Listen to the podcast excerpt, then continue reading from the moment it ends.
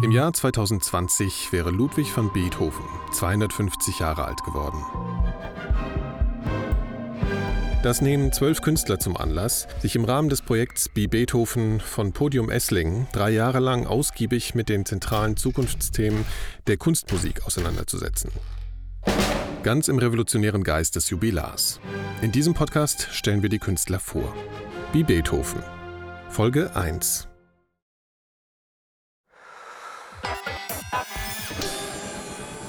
Mein Name ist Alexander Schubert. Ich bin Komponist und lebe in Hamburg. Und verbinde in meiner Arbeit, könnte man sagen, klassische Komposition, also für zeitgenössische Musik, mit traditionellen Instrumenten, aber darüber hinaus immer noch mit vielen medialen Inhalten.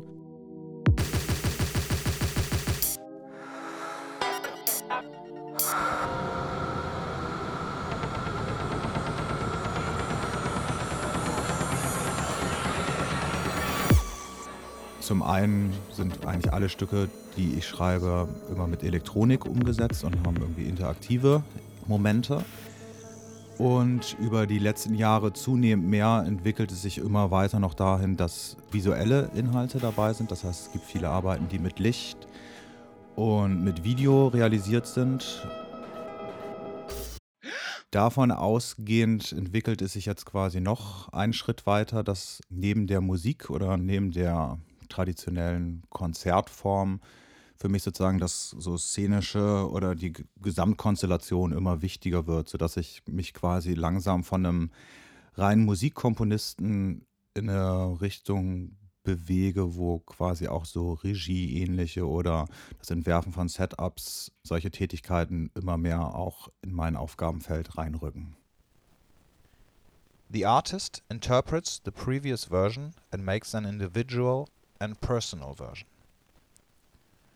There is a set of tools that can be applied to change a given piece and that can be used freely by the interpreting artist. This includes deleting, permutation, copying, and stretching, but mostly interpreting. Also Musik hat eigentlich in meinem Leben schon immer eine ziemlich wichtige Rolle gespielt und ich habe auch schon als junger Jugendlicher viel Musik gemacht und dann auch in einem ziemlich frühen Zeitpunkt auch schon mit dem Computer gearbeitet und die Sachen zerschnitten und in so Collagetechniken gearbeitet. Das heißt, ich war schon eigentlich mit so 17, 16, 17 schon ziemlich nah an der Arbeitsweise dran, wie ich auch jetzt arbeite. Habe das aber eigentlich immer eher so parallel oder auf jeden Fall nicht hauptberuflich gemacht. Habe dann ja auch noch ein Biologie- und Informatikstudium gemacht und eigentlich erst so mit um die 30 rum gab es dann den Punkt, wo wirklich klar war, dass ich das jetzt beruflich mache und dass ich auch nichts anderes mache, nachdem ich dann nochmal mein ein zweites Studium in Komposition gemacht habe. Das war dann für mich der Punkt, wo die ganzen Erfahrungen, die ich vorher gesammelt hatte, aus dem Improvisationsbereich, so aus dem, aus dem Jazzbereich, aus der ganzen elektronischen Musik, die ich vorher gemacht hatte, wo ich dann irgendwie das Werkzeug hatte, diese Sachen alle zusammenzubringen und für mich tatsächlich dann das erste Mal, glaube ich, auch zu Ergebnissen zu kommen, wo ich sagen kann, da stehe ich jetzt komplett hinter oder das ist auch kein Ausprobieren mehr. Das war dann so ein Punkt, wo viele Sachen, die vorher nebeneinander liefen oder auch verschiedene Teile meines musikalischen Lebens waren, zusammengeflossen sind und quasi diesen Strang entwickle ich seitdem vielleicht weiter.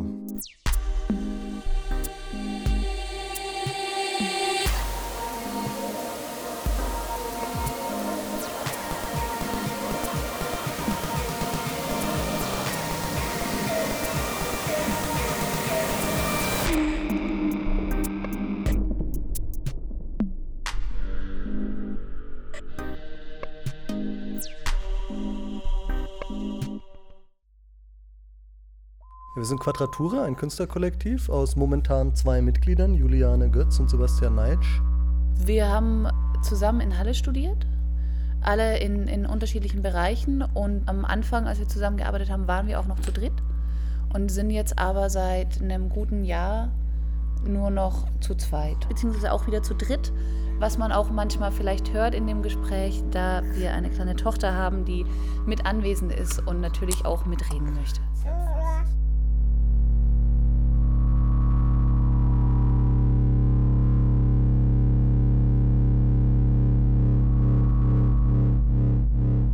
Wir arbeiten größtenteils im Bereich zwischen Wissenschaft und Kunst und verarbeiten dafür meist wissenschaftliche Daten und versuchen diese auf möglichst unkomplexe, verständliche Art und Weise, aber eben im künstlerischen Kontext darzustellen. Und haben vor ungefähr zwei Jahren jetzt fast auch angefangen, äh, Daten zu sonifizieren, also daraus Töne zu generieren.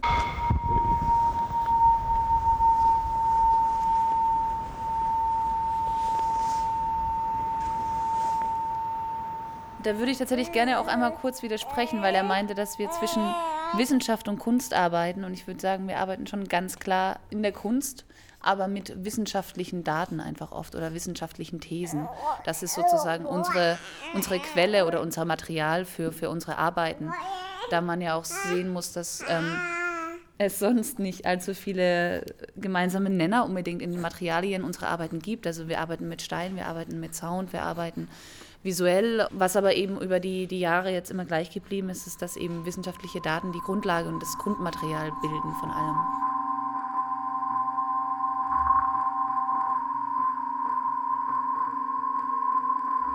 Die eine Arbeit, durch die wir jetzt auch an das Podium-Festival gekommen sind, da visualisieren wir Satellitendaten und auch Weltraumschrottdaten in Echtzeit. Das heißt, man kriegt diese Informationen über die US Air Force tatsächlich und wir berechnen das dann in Echtzeit und gucken dann auch, wo sind gerade die Satelliten und vertonen jedes einzelne Objekt abhängig von Flughöhe, Geschwindigkeit etc.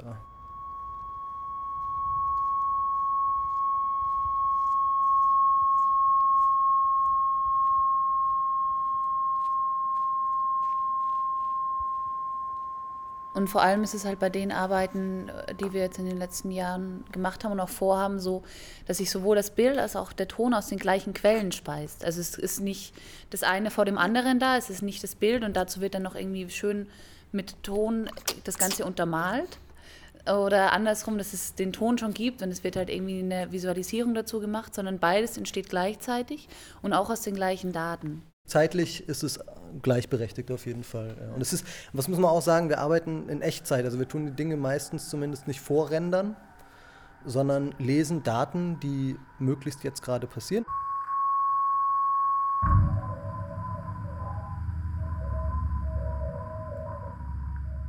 Genau, also wir haben halt auf Satelliten basierend verschiedene Arbeiten gemacht. Eine der ersten war eine kleine Zeichenmaschine, die auf eine Karte gelegt wird, also zum Beispiel in einem Atlas und dann so ein bestimmtes, so circa 10 mal 10 Zentimeter Quadrat hat, in das es zeichnen kann. Und jedem Satelliten, der über die Maschine über den Ausstellungsort drüber fliegt, wird in dem Moment live auf die Karte gezeichnet.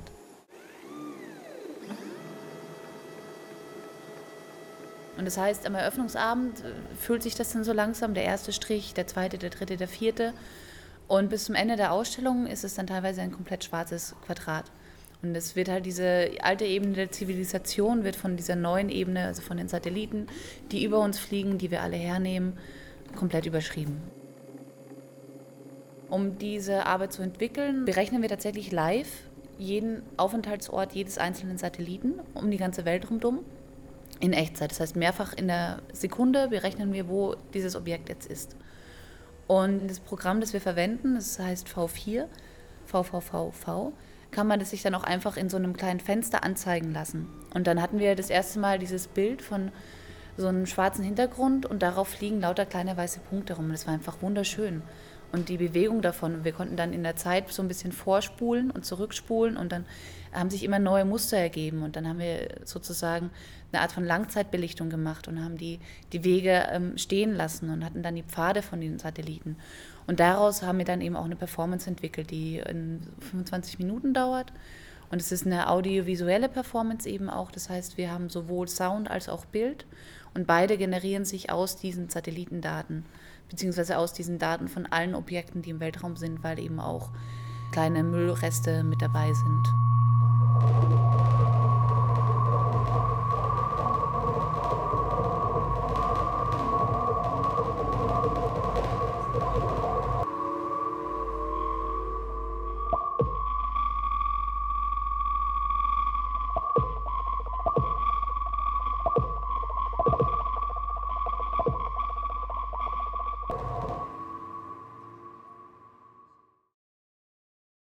Also so wie ich mich einem Stück nähere oder wie ich es entwickle und dann schlussendlich notiere, ist tatsächlich von Stück zu Stück relativ unterschiedlich.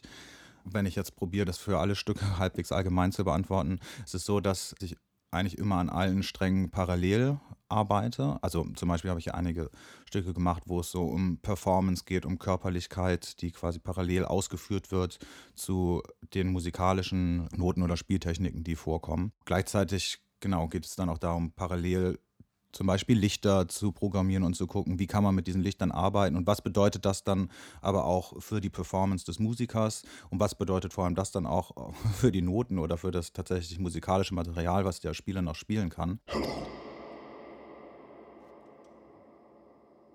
Is he dead? I don't know. Can you check? Yes, I can look. Also es will heißen, dass es immer mehrere Komponenten gibt, die in diesen Stücken vorkommen. Und die Frage ist, wie geht man damit um? Macht man erst das eine und setzt dann das andere hinten oben drauf? Und ich vertrete die Meinung, dass, wenn es wirklich notwendig ist, zum Beispiel gestische oder visuelle Inhalte in einem Stück zu haben, dann kann man die nicht am Ende einfach oben draufsetzen, sondern muss sie eigentlich währenddessen mitdenken und mitschreiben und mitentwickeln.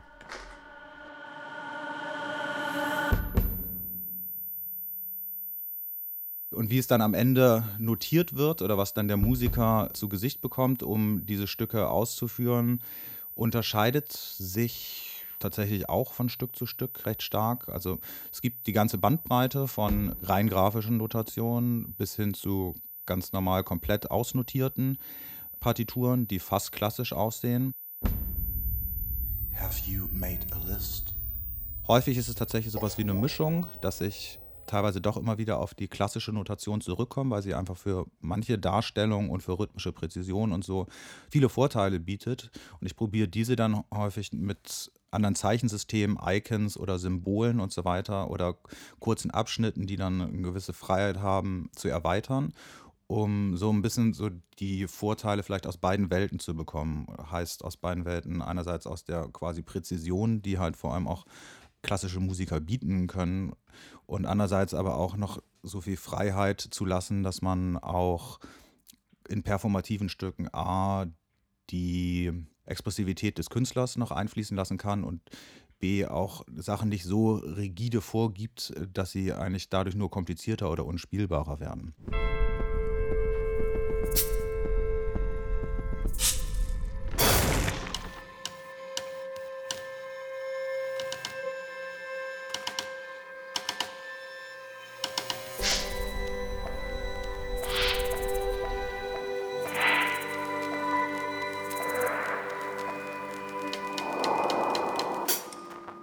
Im Rahmen der die Beethoven-Jahre arbeite ich an verschiedenen Projekten mit dem langfristigen Ziel oder mit dem Abschlussziel mit dem Ensemble Resonanz zusammen, ein sogenanntes Digital First Werk herzustellen. Das heißt, eine Arbeit, die primär, aber dann trotzdem auch nicht ausschließlich fürs Internet gemacht ist. Das ist quasi das Ende dieser drei Jahre und auf dem Weg dorthin arbeite ich an verschiedenen Stücken, die auf mehr oder weniger quasi mit diesem Thema immer zu tun haben. Wenn man so eine Überschrift finden wollen würde, könnte man vielleicht sagen, Virtualität und Täuschung sind so Oberbegriffe, die für mich wichtig sind.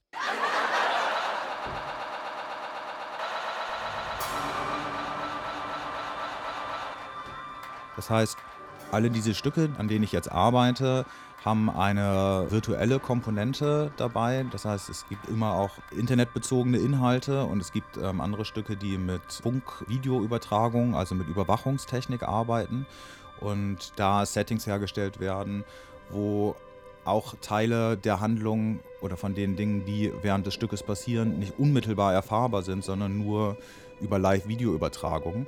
Das heißt, es ist dabei immer so, dass es Inhalte oder Komponenten gibt, die nicht so direkt präsentiert sind und dadurch immer auch der Möglichkeit der Fälschung oder Täuschung ausgesetzt sind. Und das ist vielleicht so der, der inhaltlicher roter Faden, der sich durch viele der geplanten Dinge jetzt durchzieht. In this secondary literature book, You will find most of the answers to those questions. Take, take, take, take, take, take, take, take, take, take, take.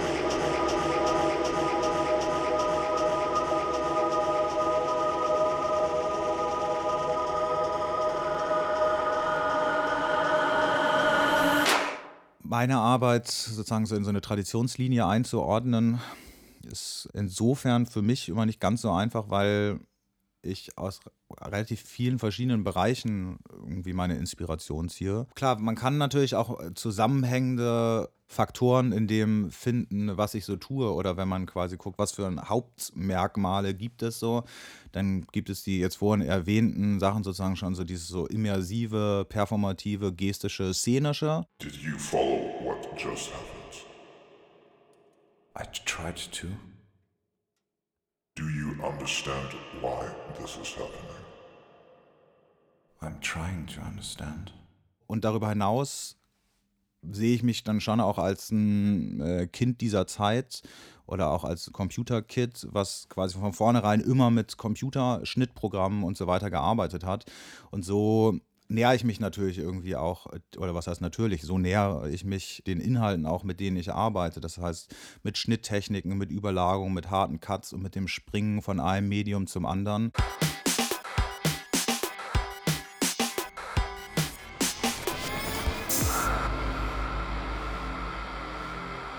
Das ist natürlich was, was man jetzt überall quasi auch in medialen Inhalten und sozialen Netzwerken und was weiß ich was überall so erfährt.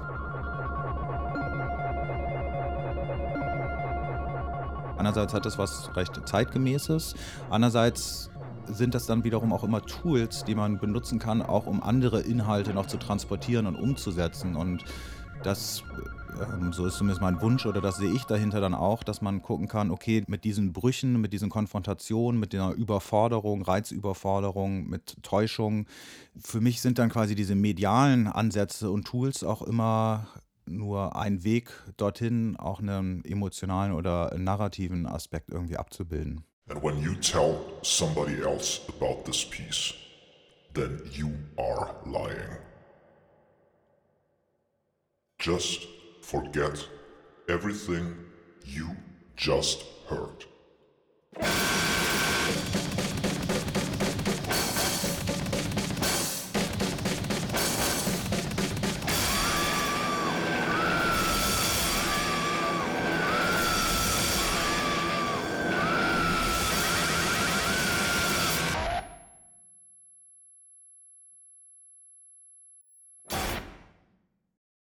Genau, also bei Orbits ist es so, dass wir pro Objekt eine Sinuskurve zeichnen, das heißt einen sehr dezidierten, klaren Ton. Und die Sinuskurve ist abhängig, der Pitch ist abhängig von der Höhe des Objektes, also der Altitude. Und der Gain, mehr oder weniger die Lautstärke, ist abhängig von dem Abstand zur Performance, also zum Ort der Performance. Und das ist eigentlich alles. Und daraus generiert sich so ein Klangteppich und man hat ganz viele Interferenzen von diesen verschiedenen Sinuskurven. Und dadurch, dadurch entsteht einfach ein wahnsinnig dichter, komplexer Soundteppich.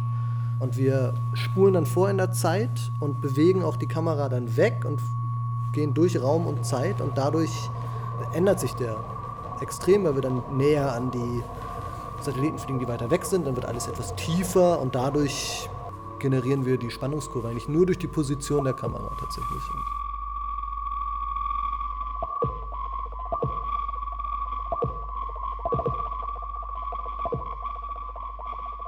Die generelle Idee von dem Bi Beethoven-Projekt ist, dass wir Radiowellen erstmal vertonen. Also wir alle denken bei Radio an Ton, aber eigentlich sind Radio Lichtwellen. Das wird aber meistens im Ton dargestellt. Und diese Töne sind sehr fremd. Also es hört sich ungefähr so an, so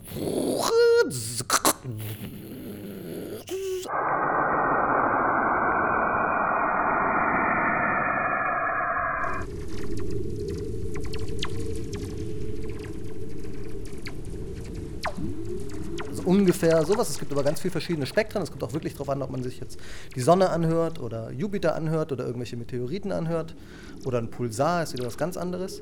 Aber grundsätzlich sind sehr fremde Töne, die wirklich nicht an, an, an, an etwas Menschgemachten erinnern, weil sie haben einfach kein, kein Muster, was eben die meisten menschgemachten Töne haben. Die haben schon auch teilweise ein Muster, aber sie sind einfach trotzdem nicht idischen Ursprungs tatsächlich. Es ist, halt. Ja. Ja, es gibt, also ein Pulsar hat ein ganz klares Muster, das stimmt schon, aber es gibt viele, die wirklich wenig Muster haben. Es ist mehr so, mehr so ein Rauschen mit ein paar, mit ein paar Peaks. Und was man mit künstlicher Intelligenz machen könnte, was wir theoretisch gerne versuchen wollen, das ist alles Test, wäre, dass wir eine Maschine oder ein neuronales, künstliches neuronales Netzwerk trainieren, menschliche Töne dort rauszuhören. Das kann alles Mögliche sein. Das könnte Musik, es kommt darauf an, auf was dieses Netzwerk trainiert wird. Es könnte Musik sein, es könnte Straßenverkehr sein, es könnte Sprache sein, es könnte Töne von Hollywood sein, wenn Hollywood versucht, Aliens darzustellen. Also alles Mögliche, wo wir einfach viel Trainingsdaten finden. Die Maschine versucht dann, diese Töne rauszuhören aus diesen völlig fremden Klängen. Das ist auch tatsächlich mehr oder weniger die Art und Weise, wie tatsächlich außerirdische Zivilisationen gesucht werden. Mehr oder weniger. Es ist natürlich völlig klar, dass, dass dann irgendwas hineininterpretiert wird, was eigentlich überhaupt keinen Sinn macht, aber diese Idee, dass wir eine künstliche Intelligenz machen, die versucht, eine außerirdische Intelligenz zu suchen, fanden wir erstmal total spannend. Und was dann auch aus diesem Zusammenspiel von ja fast zwei großen Zufallsfaktoren bei rauskommt und wie wir das dann kuratieren und so, das, ist, das wird die Zeit zeigen. Ne?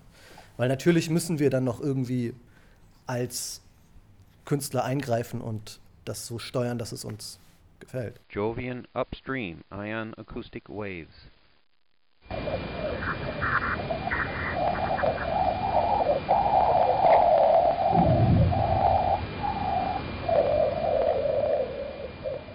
Das wäre natürlich so eine Idealvorstellung, dass die Leute aus dem künstlerischen Zugang, den wir ihnen ermöglichen, eventuell danach auch für sich selber noch mehr mitnehmen. Klar.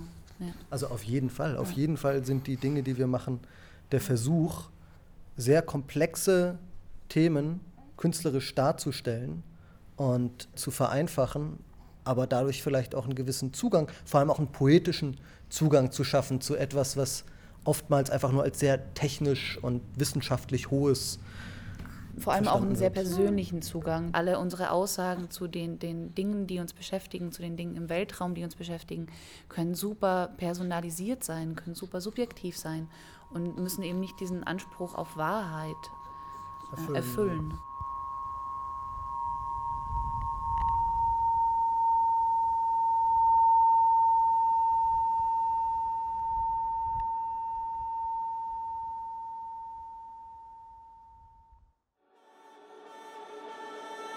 Wie Beethoven ist ein Projekt von Podium Esslingen im Rahmen des Beethoven-Jubiläums 2020. Das Projekt wird maßgeblich gefördert durch die Kulturstiftung des Bundes sowie vom Land Baden-Württemberg, der Baden-Württemberg Stiftung und der L-Bank. Vielen Dank für die Interviews an Alexander Schubert und Quadratura. Eine Produktion von 4000 Hertz Studio im Auftrag von Podium Esslingen.